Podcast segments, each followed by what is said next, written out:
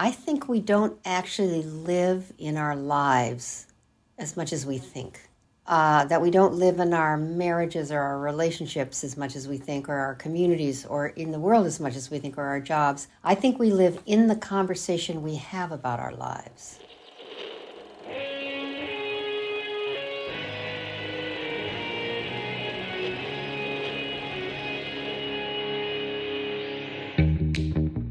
Welcome to Back to the Future podcast. My name is Victor Sadia, and I talk with brilliant minds and hearts of people who want to uproot and transform the current health and wellness paradigm. Good morning, good afternoon, good evening. Today we have Lynn Twist.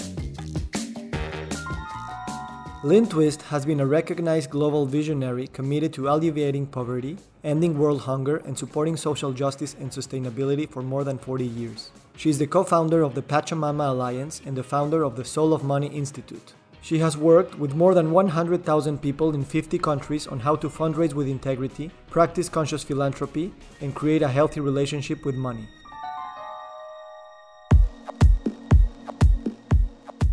Lynn, thank you so much for being here. My pleasure. Thank you. Lynn, can you take us back to the time when you were in college? Who was Lynn Twist then?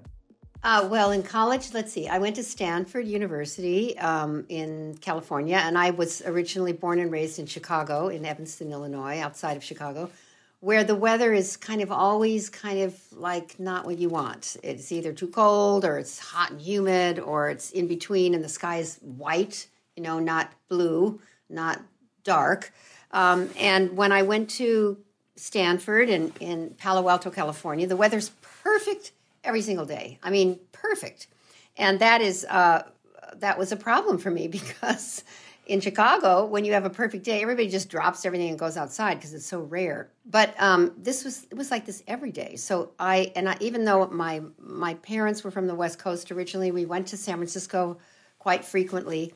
I just wasn't used to perfect weather. I, I loved it, but I couldn't study. I could not I thought, well, I'll study out under this tree or I'll go over here on this lawn, you know, and you can't really do it. So uh, then I would, you know, close my book and just be in the beauty of, uh, of Palo Alto, and there were hills and bike trails and hiking trails. It was just like, well, I'll, I'll study tomorrow. Um, today's so gorgeous, I just have to be outside. But it was like that every single day. So in the very beginning, I couldn't manage how wonderful it was. which is kind of an odd thing, but it was, it, took me a while to get with the program. No, this is the way it is here. Every day is absolutely gorgeous. The setting is absolutely fantastic. Uh, it, it's, you just have to, this is it, rather than this is going to go away. And that's when I started, now when I look back on having this mindset of scarcity, that there's only, you know, one or two gorgeous days. So you have to hoard them, uh, hold on to them tight because you know otherwise you, you you'll miss them. And I think that's a way of of looking at life sometimes that we all have. You know, we're having a wonderful moment in our marriage, or we're having a, a we do a successful talk and it's fantastic, or we have a, a good laugh and we think, gosh, why isn't life always like this? Um, because I think we believe that you know we're sort of destined to have to work harder, be better and I, I must say, in college, that was the way it was for me. And um, although I must say, I had a fantastic time at Stanford University, I loved it there. I got a great education. I went to uh, Stanford in Italy and studied in Florence, one of the most beautiful cities on earth. And then I fell in love when I was in college. I met my my life partner, my beloved. You know, some people don't do that that early, or if they do, they they fall for the wrong one, and then they have to fix it. Uh, but I fell madly in love with Bill Twist, who was at Stanford also, who is now, was then, and always will be the love of my life. So I, I really, it turned out for me. College was where I found my groove, where I realized that I had something to offer, where I met my beloved. And I also, um, I was a very religious child, um, not really understanding religion exactly. I was Catholic but it was kind of the way we we did it. Uh, and when my father died when I was 13, I, I Catholicism often um, breeds a lot of guilt, uh, and I felt that it, it, had to be my fault. How, how, could my father just die? He died of a heart attack very suddenly. So I was sort of riddled with guilt, um, even though it made no sense. It doesn't need to make sense when you're a child. You just think it's your fault. But when I went to college, I found my groove. I found my voice to some extent, and uh, and was really uh, pretty happy, pretty happy there. And going to Italy was just a gift. So I felt very, very, very, very fortunate. I started to realize in college, I think how fortunate I actually am, was, and always will be. Uh, what were you studying? Well, at first I studied uh, American literature, and then um, I realized what I wanted to do was creative writing, and I got very involved in poetry. Um, the reason I mentioned that I was religious as a child uh, is because I think it created the capacity for me to form my inner life and when my father died and I became even more religious, I think what I would now look back and say is I became spiritual. I realized there was a spiritual dimension to absolutely everything, not just me and my life, but in, in the world. And so in college, uh, when I switched to creative writing, I got very involved in poetry. And for me, poetry became sort of my spiritual home. Um, I loved uh, Tagore and Rumi uh, I loved um, Yvor Winters, who was the poet in residence at Stanford at the time. Um, I loved E. E. Cummings. I, I wrote poetry. I, I won the Stanford Poetry Contest. I was so proud of myself with just one kind of simple poem. And I would say that in uh, in this this period of of, uh, of being in, in school and studying uh, creative writing, I returned to my inner life through poetry. So that's that's I think was the draw for creative writing. And what was your plan after college? Well, I was I'm 77, so um, I was in college in the 60s, and I, um, if you remember that uh, time from history books, because I know you weren't alive then, but I was. Uh, my freshman year of college, the president of the United States was John F. Kennedy, and um, just a month into my my college freshman year, two months in, he was he was assassinated on November 22nd, and I'll never forget that because he was our president. Even though I wasn't of voting age yet, he was um, he was he was older than me, but he was a young, handsome, fabulously eloquent president. He was kind of our guy, or I felt he was. And when he was killed, it was like, oh my God, the world isn't what I thought um, I, I, started to think that there were there were evil forces everywhere. I, I, really I was heartbroken when Kennedy died. Everybody was really, and then I became very involved in the in the civil rights movement, uh, the ending war movement. It was uh, it was the Vietnam War. The United States had gotten completely caught in the Vietnam War, and we had what was then called the draft, and uh, young people my age that were men were drafted without warning to go fight in a war that they didn't believe in, unless they stayed in school. And so I knew people from my high school who were in Vietnam who were just brutally uh, traumatized by that war, or they died from it, or they got uh, caught in the in, in the horrific um, Agent Orange illnesses that came from the way we were napalming and bombing everything. So I was really against the war. And at Stanford University, there was a very strong and robust ending war movement. And I was part of that. Um, there was also a, a, a, civil rights movement. That's when Martin Luther King was alive. And, um, and so a lot of young people went to Mississippi and Alabama to register black voters. And, um, and that was a very, very dangerous thing to do, but a very powerful part of people's college experience. I didn't do that, but I was involved in all of that. And there was just beginning to be a little bit of a women's movement. And I was all about that too. So I was what you might call a young pro-activist in college. And then um, we had, I would say my generation had four real heroes, real honest to God heroes John F. Kennedy, uh, Martin Luther King, Malcolm X, controversial, but he was a hero for us, and then Bobby Kennedy, Robert F. Kennedy. And in five years, from 1963 to 1968, four of our five, four, uh, they were assassinated. They were killed. They were murdered. And um, it was like a knife in the heart of our activism. It was so brutal, such a blow. It was almost like we were killed. uh, at the same time, we were still fighting to end the Vietnam War, and um, and that continued. That continued. The civil rights uh, movement continued.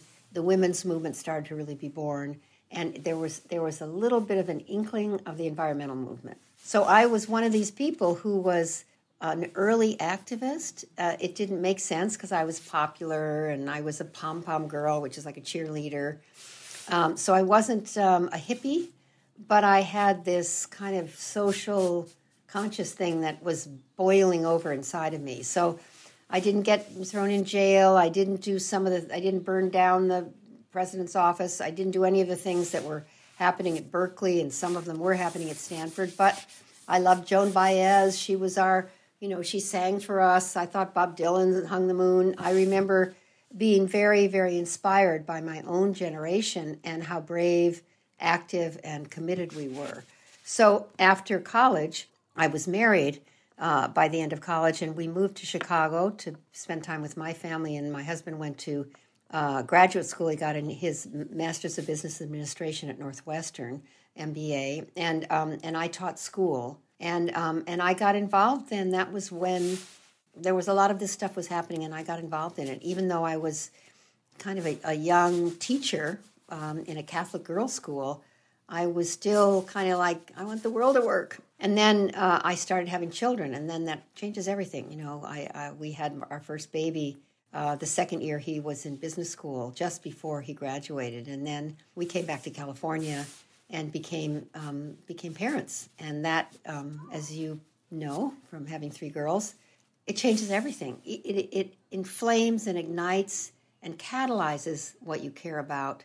But you also have to turn your attention to, to building your own life. So rather than being so much about the world out there, I started to tend to my own life, my marriage, my first, uh, my first child was a boy, and then, you know, soon thereafter, another baby, then another baby. And life was about my family and supporting my husband in his career and being a teacher. Wow. Uh, I, I'd say that you're still a young proactivist.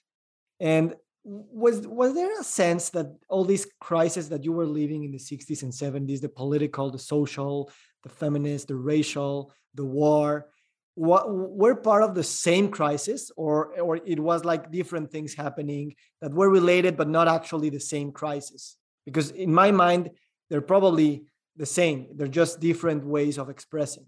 I think when i look back on it that's true. But when i was um, at, at that age a lot of times you're drawn to a, a particular issue because of the people you know who are involved in it and you want to be around them. And what i wanted to be around was people who cared and people who were conscious and people who are willing to stand up and you know take a stand for something. So it was as much um, the way of being caring about the world taking a stand for something you know bigger than your own petty concerns that drew me. And that was um, that ran that was a through line through all of the things i mentioned so that was a through line rather than i saw the social fabric uh, that I was involved in. It, it wasn't so much clear to me then. When I look back, I can see that. But um, in the middle of it, it was all about being where the action was. Do you remember when was the the issue of money and the relationship we have with money shaping so much of our worldview in the West? Well, um, I can just say retrospectively after World War II, was over and the um, you know and there was this victory over over Nazi Germany and, and fascism and, and everything that was so frightening.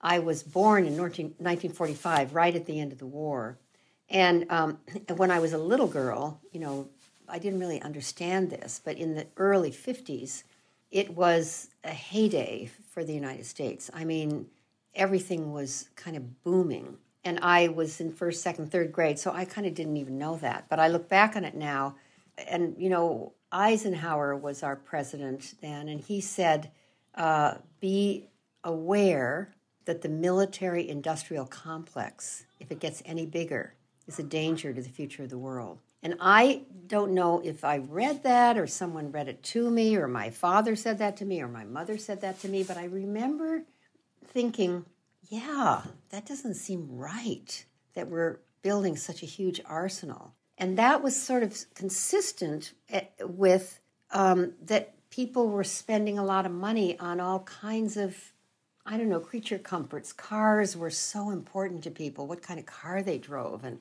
whether it was a Chevy or a Ford or a convertible, or whether it had, you know, fins or was a Cadillac. I remember thinking that was kind of stupid, but I didn't really understand why I thought that. But I remember thinking that, I don't know, that we were ca- captured by something and you know, I, maybe I'm giving myself too much credit. Maybe I see that retrospectively. I don't really know, but I do remember thinking um, when I saw big mansions in Lake Forest, Illinois. How many children I wonder they have in there? You know, a mansion with 20 bedrooms. And then when my mom or my uh, my dad or a friend would say, "Oh no, it's a, it's a, it's an elderly couple. They're just really rich," I, I thought, well, that doesn't make any sense. So I remember little moments like that, but not a real awareness of the distortion, the dysfunction, the anxiety, the suffering that uh, the world has now had then and continues to have around money. I have here a list of all the projects that you have uh, co-created or have been very much involved, like for example, the Hunger Project or the Pachamama Alliance or the Soul of Money Institute. You helped launch also the, the Cancer Story Project, which is now called Cancer Talks. And you know, to an outsider, that would that would feel that those are very different and separate uh, topics and, and and things to address. But you know, probably they're they're just as we were saying, just probably the same. And, and it, it matters which worldview uh, is creating those problems and which worldview we are trying to summon to try to I wouldn't say even solve them, but at least work with them. I'm very interested because you've you've traveled in more to more than 50 countries: uh, Ghana, Ethiopia, the Amazon, Bangladesh, India, Wall Street, um, and you've you've you've spent a lot of time with indigenous cultures. Being a white, rich woman coming to these areas where we don't really like we are projecting our own language categories and traumas onto them. How has be has it been for you and Bill to spend so much time with these beautiful people and try not to understand them through our language, but theirs? Well, that's a beautiful question and a very appropriate one. Um, I my training. Well, I, first I should say what really woke me up um, and had me be the kind of person who would do all the things that you mentioned was the EST training, and the EST training was a really powerful two weekend experience created by a, a, man named Werner Erhard here in San Francisco, and it was highly controversial, very, very intense human potential program that sort of, you know, kind of hit you over the head by a two by four of consciousness, so waking you up from being on rails or being on, you know, an overconsumptive track that never ends, or trying to keep up with the Joneses, or trying to be somebody you're not. And I really, you know, everybody has their their whether it's yoga or meditation or they meet a, a, powerful teacher or, or they, have, they read a book that changes their life. That, that was me totally changed by that or awakened by that. It was, um, it was extraordinary. The EST training was a total wake up call for me. And after that, I saw the world completely differently. And what I saw was that why I was here and why everybody's here is to make a difference with your life. I saw so clearly life is given to us so that we can give it. It doesn't really belong to us. It's like it's like a temporary assignment to share what gifts and treasures and intelligence and love and heart and, and talent and treasure that you have, whatever it is, to not question it, not try to fix it, not try to even, even work on it or doubt it, just to make it available. Now, I say that very simply, but it took a lot to get me there. And so after the EST training, I started to live in a commitment, I'll say, that was coined by the great Buckminster Fuller. And he committed his life to make the world work for everyone with no one and nothing left out. Make the world work for everyone with no one and le- nothing left out. That phrase sounds like, well, that's pretty big. I say it because it still is my North Star. There's nothing that I'm doing that isn't about that. So that includes in equity, empowering women, ending world hunger, eradicating poverty, saving the rainforest. I mean, there's nothing that doesn't fit in there. Now, I would say uh, that because of the Pachamama Alliance, which you, you probably will get to soon, our mission is to bring forth an environmentally sustainable, spiritually fulfilling, socially just human presence on this planet. To me, that beautiful phrase, to bring forth an environmentally sustainable, spiritually fulfilling, socially just human presence on this planet, is now the context in which I live my life. And the Hunger Project, which was the first big initiative that I that I really gave myself to, trained me. You don't go anywhere you're not invited. The Hunger Project wasn't about feeding anybody. It wasn't then, it never will be, about helping the billion hungry people, but rather not saving them, but standing shoulder to shoulder with people living in the conditions of hunger and poverty, knowing that they do the, the yeoman's load of the work, and what a privilege it is to stand next to them and in any way one can be their partner, knowing that our liberation, those of us who are fortunate enough to be born in different circumstances, it's all unearned. I mean, I didn't earn any of this. I, I was born into this color skin, this country, the opportunity for education, a family that had resources to be able to get what we needed and wanted. I didn't earn any of that. That's been given to me. My job is to give it, share it, make it available to other people. And when I began working for the Hunger Project, I really realized that people who live in extremely oppressive, frightening, un, uh, uh, you know, just unforgiving circumstances are the strongest, most courageous people on earth. They have to be. Um, and they're deep. They have to find something within because the outer resources aren't there. They're so strong, their inner strength, their relationships are absolutely vital to them. And I began to realize that um, to mirror back to them their own strength, their own capacity, is the real work, not to help them. They don't actually need help. They're not um, poor. You know, we call sometimes people poor. They're not. Nobody's poor. Their circumstances are poor. They are whole and complete people living in the ebb and flow and sometimes tyranny of poor circumstances, but they're not poor. In fact, I often say the people that I've worked with exhibit more courage to live through a day than I'm going to need in my whole lifetime. So to work with them is a privilege.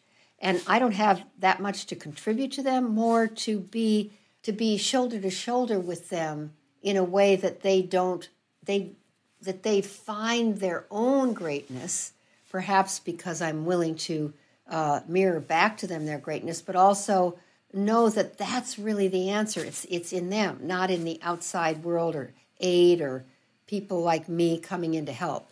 So um, that's the ethic of the Hunger Project. It's always been that way. That the people living in the conditions of hunger and poverty uh, are some of the strongest, most intelligent, even if they don't know how to read or write, most creative, most amazing people on earth. And it's an absolute privilege to participate with them in ending their own hunger. And, and that we can be useful to ourselves and to them by, um, by mirroring back to them, you know, ensuring that they feel and see their own strength, their own resiliency, their own self sufficiency. So the Hunger Project is not an aid organization, it's not a charity. We would never call ourselves a charity, although we have quote unquote charitable status. I don't even like calling it nonprofit. I call it a social profit, uh, generating a huge social profit for this generation and all future generations that follow us. So that's the framework, that's the context, and the same thing with the people of the Amazon. Uh, in the in this in the sacred headwaters of the Amazon, the indigenous people who live there, who invited us there. We never would have gone if they'd not invited us. We had nothing to offer, but they invited us, or we didn't know we had anything to offer. And they said in the very beginning if you're coming to help us, even though we invited you here, don't waste your time. But if you're coming because you know your liberation is bound up with ours, then let's work together. And particularly with the Hunger Project, I had this incredible training of, of, of understanding my role wasn't to be Lady Bountiful to come and help. No, my role was to be in co equal partnership with people who are committed to ending their own hunger and support them in whatever way they ask or invite me to, to be useful to that quest. In the Amazon, it's clear to us that we need to be liberated, we being in the Western industrialized uh, overconsumptive, affluent world, we need to be liberated from our addictions, from our intense consumerism, from our blindness, from our you know be, being creatures of comfort rather than really understanding our role in the world. And the indigenous people are incredibly helpful in having us see that. And we can be helpful to them so that their encounter with the modern world doesn't wipe them out. And we can educate them about the weird thing called money, the economic system in which everybody's trapped, and be their partners in having them have not a crushing uh, encounter with the modern world, but an empowering encounter with the modern world. So, um, from the very beginning of the Hunger Project, it was about self reliance and self sufficiency for people living in hunger and poverty, and also self reliance and self sufficiency for people like us, because there's the front hand of the hand of hunger, which is malnutrition, malabsorptive hunger, starvation, um, you know, tremendous physical suffering. The backhand of the hunger, the hand of hunger, is the hunger for meaning, the hunger to make a difference with our lives, the hunger to matter. That's the hunger in the affluent world. And these two hungers are the front and back of the same hand. They're one hunger. And they don't cause each other, they're not causal, but they're totally linked. And when we end our own hunger by being useful and making a difference with our lives rather than accumulating more stuff and making more problems for the world and, and taking things farther and farther out of balance, we begin to end our own hunger and we can be useful in ending the physical hunger of more than a billion people on the planet. Thank you, Lynn. You know what, what worries me is that this discourse, probably you can hear it all over the place in climate change, but in other crises too, which is this, this discourse of game over, it, it is too late. This, I guess, infects new imaginations.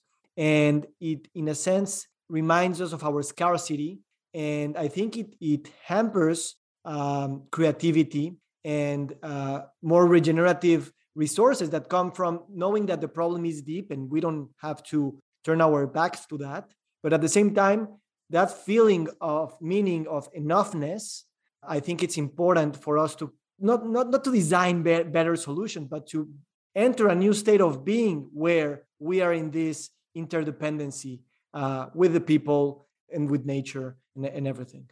Mm-hmm. Yeah. Well, I would say one of the great phrases that I think is really an important thing to remember is from Paul Hawken, um, the great ecologist and author, and you know, just a genius. He says global warming is not happening to us; it's happening for us.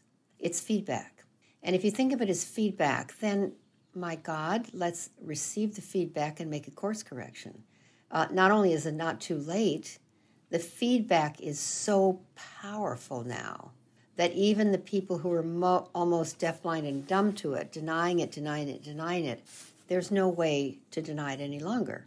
And the mother, if you think of the, the earth as our mother, which is what indigenous people consider the earth to be, um, they call her Pachamama. Um, she she will never destroy her creatures. She will only give us the feedback we need to be a better children of the earth. And um, it's not punishment exactly what's going on. It's feedback to uh, to make a change, make a break. The indigenous people call the uh, the pandemic an announcement. They see it as a very, very powerful announcement in many iterations now. Um, an announcement that we need to be humbled, we need to rethink who we are, we need to see we're part of the community of life. Even in this community of life is our viruses, thousands of them. Uh, every single minute, more are being born. They're, they, they're here too. They're alive. There's spirit in every leaf. There's spirit in every branch. There's spirit in every apple. It's not just humans. And on, and we share with the with the animals on this planet. So, to me, the um, the game over. It's really game on. It's game on, which is what Paul says too. It's not game over. It's game on. Now we can really do it. Everybody's on the playing field now. The people who were saying, "I'm not so sure about this," you know, they're drowned out now by fires and floods and tsunamis and volcanic eruptions. Uh, you can't hear them anymore, thank thank goodness. And now the the, the voice of the earth is speaking so loudly and so clearly that even the biggest companies on earth that have have enormous power and millions of employees are seriously engaged with what they can do about um, global warming. They're they're not backing away from it anymore, and they're not greenwashing anymore. They can see how this is going to go if they don't step up.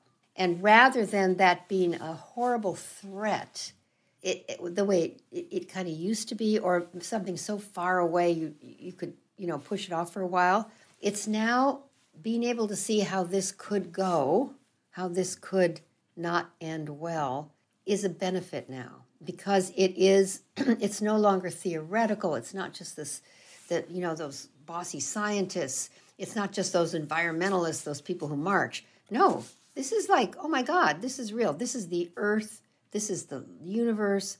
This is God, if you will. This is this is the creator. This is what wants to happen, speaking so loudly that everything else is a din compared to it. So I, I really feel that it's not game over. It's actually finally game on. Yeah, it's not that we are here and the ecosystem is over there. Is that, as you've said, we are the ecosystem. In that sense, I'd like to talk about two things uh, the need of, of mourning and grief, and also narrative. First, mourning it's clear that we need, in a sense, to grieve the capacity to be moved and also to see this great um, destruction that we've come upon us and dwelling with that loss for a while and immersing and feeling and renewing our relationship so that we give uh, meaning to those to those circumstances and then also being able to respond from there how do you see these difficult cultural work of reflection and mourning? Um, well, I I reference um, Joanna Macy, who's a wonderful teacher of mine, who's in her 90s now. She just had another birthday. I think she's 96. She's maybe 95, but she's up there. And she teaches uh, something called the work that reconnects. She does lots of really beautiful work.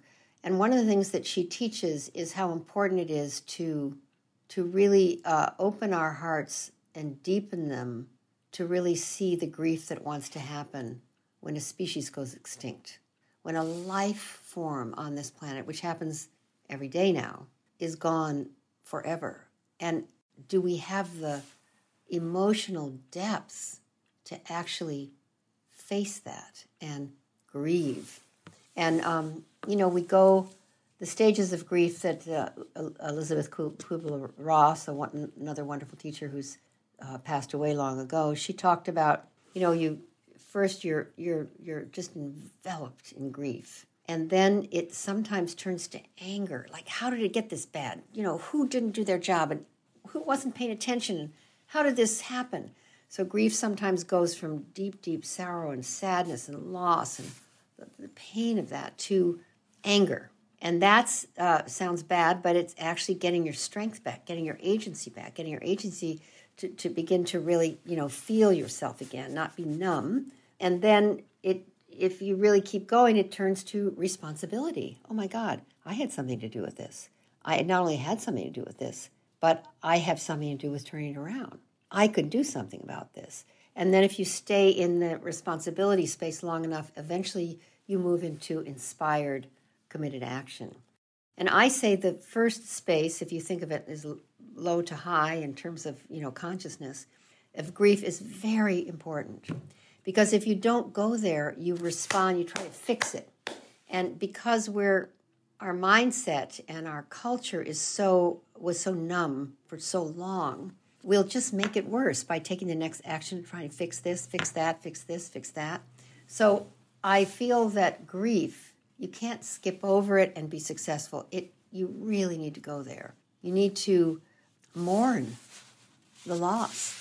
You know, people who, who have a parent that dies and in a family that never talks about it, eventually it gets to them. I mean, they can be 50 years old and suddenly be so unstable because they never processed the, the death of their mother, mother at age seven.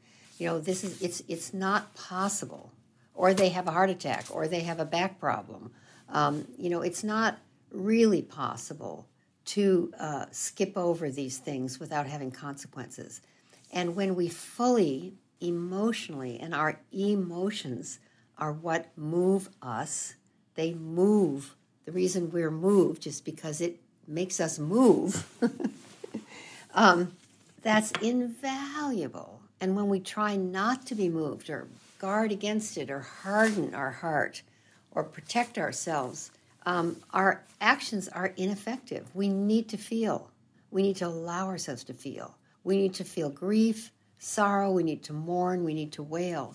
I was once in Ethiopia with women who lost every single one of their children to famine. And one woman had 11 kids, and they were all dead. They all starved to death. One of them at her breast when she was trying to feed the baby, but she didn't have any more milk because she hadn't had water in seven days. And the baby died at her breast, her, her one of her 11 children.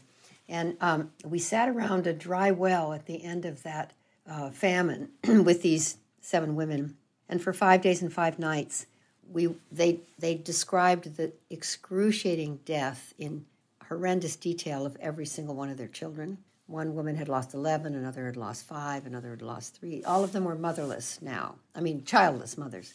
And after the story about the death of each one of the children, whether it was Muhammad or Malika or, you know, the, the little baby at the breast, uh, all of the women, including myself, would wail. And if you've ever heard women wail, it's it's something. It's not just crying, it's not just yelling, and it's not screaming. It like comes from somewhere deep in your guts. And when you wail, it's very, very, very physical.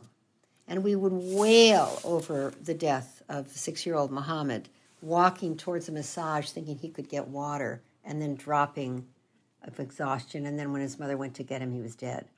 You know, wailing and wailing and crying and sobbing until we had completely wailed for Muhammad. And then we would take a break.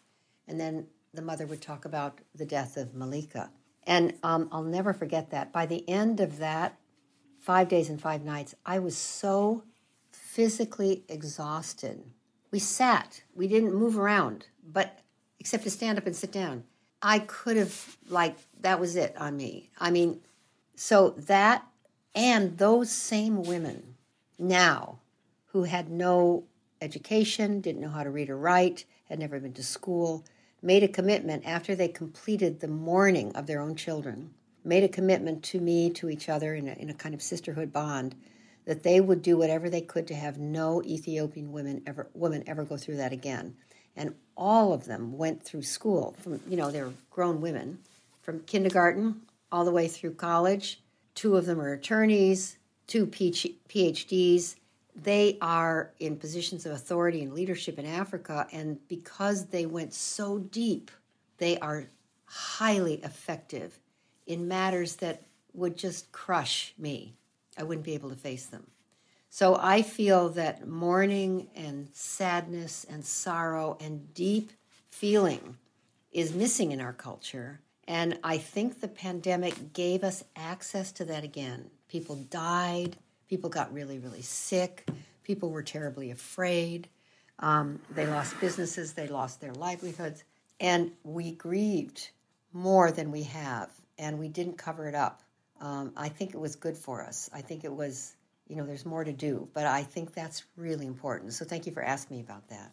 Thank you for uh, such a vivid description, which is basically what we need because we've we've numbed ourselves with yeah a species dies every day or goes extinct or a, or a child that dies at uh, her mother's breast. And it's just an image that crosses us by and we don't want to stay for a while. So thank you for staying there with those beautiful ladies and for relating the story to us in such a detail and taking the precious times that we have basically for this. Um, in that sense i want to talk about narrative because if we're trying to talk about uh, environmental devastation, uh, hung, hung, uh, uh hunger, uh, even cancer, there's another side of the story that we can that, that we can keep relating, that we can keep enriching, so that those news and those uh, situations don't only crack us, but crack us and then give us the possibility to be regenerated what what's the power of story and I see you as a, as a great storyteller and not a, not not stories on, on fiction, but probably on, on on science fiction in a sense. And those science fiction are even more reality. So it's it's clear that we must learn to tell to put it in, in a way Gaia stories of interconnection and interbeing. How can we weave these stories in our social, economical, political, and cultural discourses? Well, it's a little bit different than your question, but I'll just say it anyway. I think we don't actually live in our lives as much as we think. Uh, that we don't live in our marriages or our relationships as much as we think, or our communities, or in the world as much as we think, or our jobs. I think we live in the conversation we have about our lives. I think we live in the conversation we have about our marriages and our partnerships. I think we live in the conversation we have about our community. We live in the conversation we have about our job, the conversation we have about our world, if I can put it that way. I think that's really our home. That's where we live. And, you know, you may not be able to totally change your community, you certainly have an impact, but you have absolute omnipotence over the conversation you have about your community, or you have about your marriage, or you have about your job, or you have about the world. And we see this so clearly with Ukraine right now that um, you know the people in, in the Soviet in, in sorry the former, former Soviet Union in Russia are in one conversation that's being managed and designed and committed to have them feel that what is taking place by the Russian army is right and true and noble and responsible. And in another conversation in the Ukraine and most of the rest of the world, it's horrendous, it's evil, it's oppressive, it's uh, uh, totally out of line, it's devastating, it's, it needs to be stopped. And that's such a dis, you know, distinct one. And I would also call that propaganda on both sides. But if you think about the conversation for the Ukraine right now, there's a our hearts have been broken open. Really, it's been important the the way the world has responded to Ukraine. There's the vindictive get him and get Putin. There's all that. I'm, I'm not talking about that. The part I'm talking about is, oh my God, Zelensky is so inspiring. The Ukrainian people are so strong. Oh my God, they're so courageous. Would I be that courageous in that situation? So conversations really matter.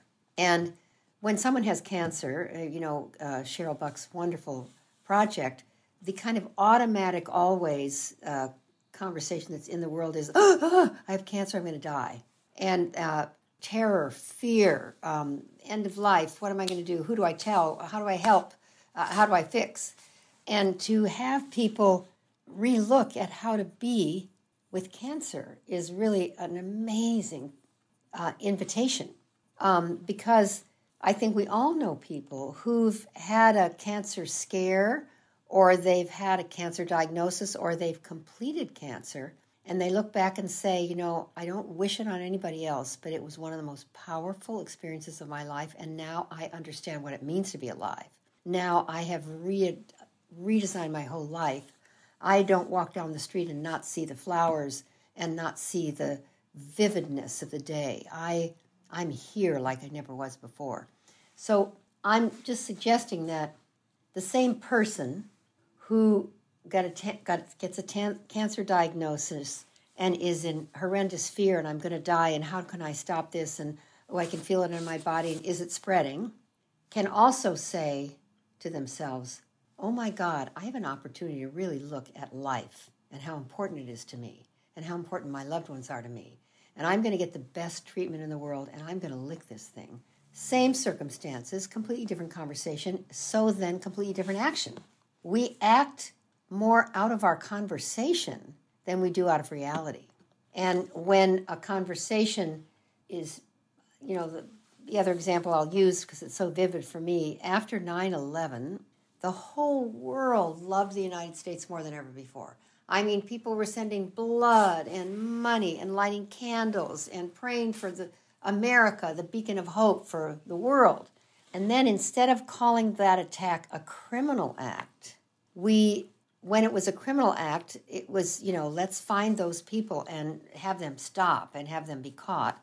When it shifted to we have to bomb a country where it's a political uh, act, we're going to go to war. That was so different, and it changed everything in a what I would say not a good way. We took actions. We thought there were weapons of mass destruction. You know, it was just it was it was insane, and we're still living with the horror of that years and years and years later. And I say, it was as simple is the wrong word, but as as uh, precise as a unfortunate, deeply, profoundly unfortunate shift in the conversation from a criminal act to a political act. And that word, political, criminal, just words. But what happens when the words change or when the context changes, the content shifts. So I, I, I'm really just validating what, what you've already said. Narrative is critical. We live in story, and story. I'm not saying we shouldn't. Stories can be really inspiring. Stories can be really empowering, like the story that I have that people living in, in hunger and poverty are some of the most courageous powerful, strong people on earth rather than, oh, these poor people, what can I do to help? Oh my God, they're so weak. They can't take care of themselves. Let me help them. Those are two conversations. They create completely different action. And it, it's merely a conversation over which you have total power.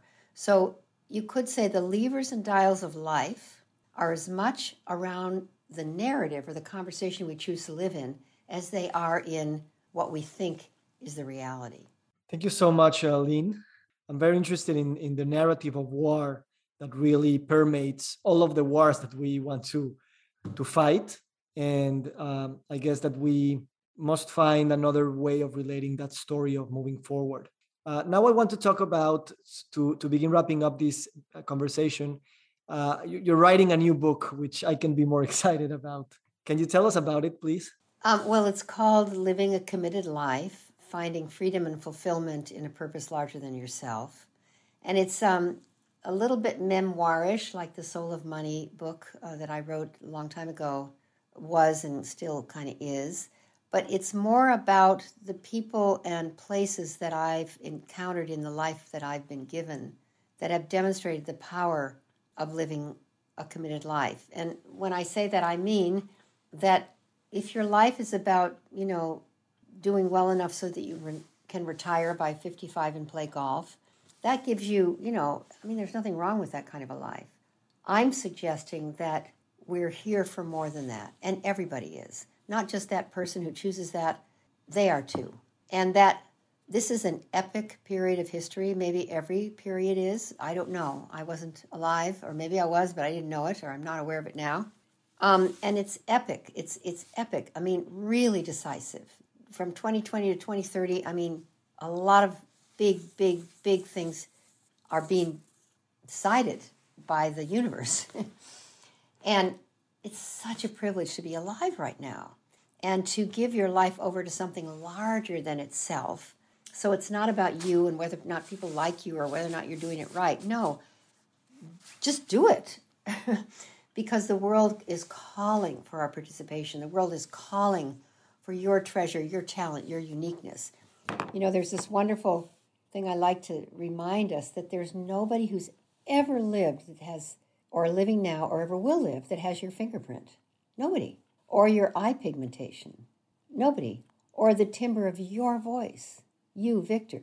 Nobody ever has lived, or ever will live, or is living that has exactly that fingerprint that eye pigmentation, that voice timbre. That's why all these, you know, security identifications things work. So, what are you going to do with that? I mean, really, what are you going to do with that? That's, you're the only one ever that will have what you have to give. And so, what a gift to be alive at a time when you can make the most meaningful, live the most meaningful life any generation has ever lived. We're, we're, you know, we're in a very difficult, challenging time so that the choices we make impact the future of life for the next 1,000 years. What a privilege. What a, not a burden. How ennobling are to our choices that we really can make that kind of a difference. My God, what a joy. And, and Joanna Macy says, she's so great. She says, I'm so excited. She's 90 something, 90, I think she's 96. I'm so excited that I'm still alive to see it. It the tide is turning. I'm going to see it. I think I'm going to see it. It's happening. She's so excited. You know, it looks like everything's falling apart to most people, but to her, oh, the tide is turning. It's really happening. And then she says this other thing. She says people are lined up to incarnate because they want to be part of what's going on on earth right now. It's so exciting.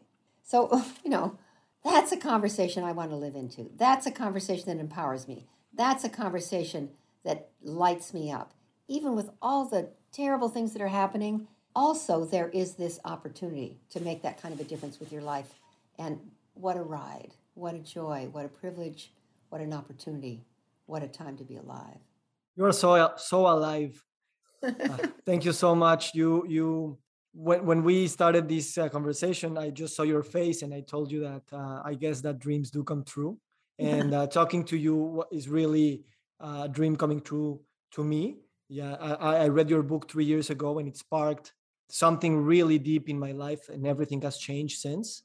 And uh, I just want to appreciate, as you say, what you appreciate appreciates, and keep keep uh, with this flow of gratefulness and and um, awe and celebration that we are here and that we are connected through words, through feelings, through our molecules that are shared. Lynn, thank you so much for this beautiful conversation. And um, I can't wait to read your book and hear you speak. And just know that you are out there walking around and making this world as beautiful as it is. Thank you. Thank you, Victor. Have a great day.